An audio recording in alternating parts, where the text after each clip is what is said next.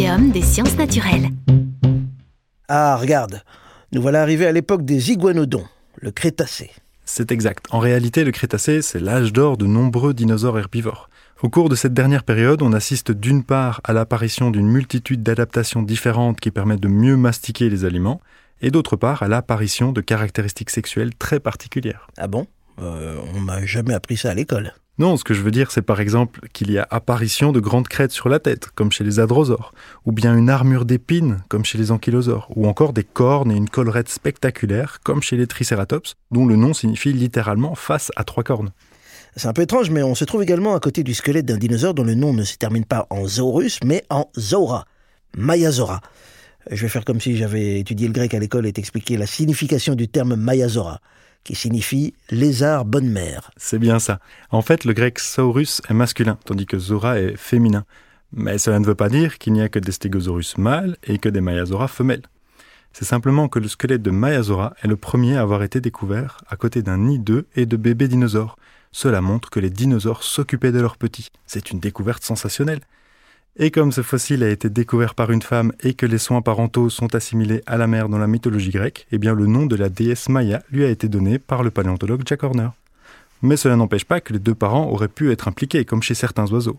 À leur naissance, les dinosaures étaient très petits et grâce à ces soins, ils grandissaient très rapidement. C'était une excellente adaptation quand on sait que le Tyrannosaurus rex vivait à la même époque. Maintenant que nous nous trouvons à la dernière ère des dinosaures, on devrait également parler de la fin de leur règne, Benjamin. Et là, j'ai besoin de ton aide. Tout ce que je sais, c'est qu'il y a 66 millions d'années, une météorite de 20 km de diamètre s'est écrasée sur la Terre et que lors de son impact, un cratère de 200 km s'est formé.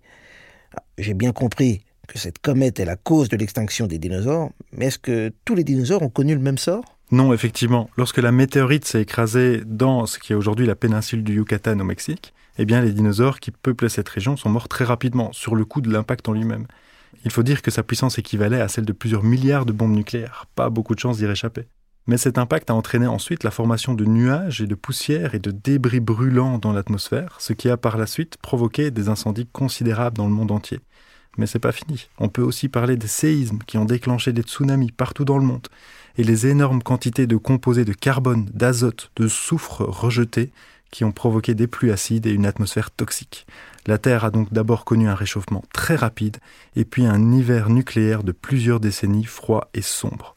Tous les animaux qui avaient de grands besoins alimentaires ont disparu. Seuls les petits animaux, tels que les mammifères, ont survécu à ce changement climatique. Super Enfin, enfin pardon, pas super pour eux. Allez, on termine sur une note positive. Tous les dinosaures n'ont donc pas disparu lors de cette catastrophe. Il est possible d'en voir des vivants aujourd'hui, n'est-ce pas? Et on peut en voir tous les jours. Parmi tous les dinosaures, seuls quelques oiseaux ont en réalité survécu à cette terrible catastrophe. Donc la poule de mon jardin est... Est en réalité l'un des rares dinosaures à avoir survécu. C'est fou, pas vrai? C'est fou, c'est le moins qu'on puisse dire, Benjamin. Merci beaucoup euh, pour tes excellentes explications.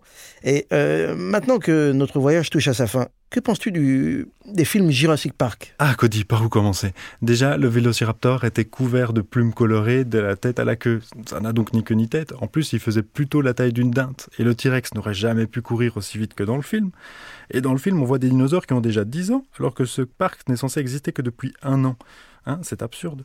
Et le venin du Dilophosaurus inventé de toutes pièces. Et le brachiosaure, il avait des pattes munies de griffes, non des pattes d'éléphant. Et ça, c'est pour les dinosaures. Regarde les ptérosaures, les mosasaures.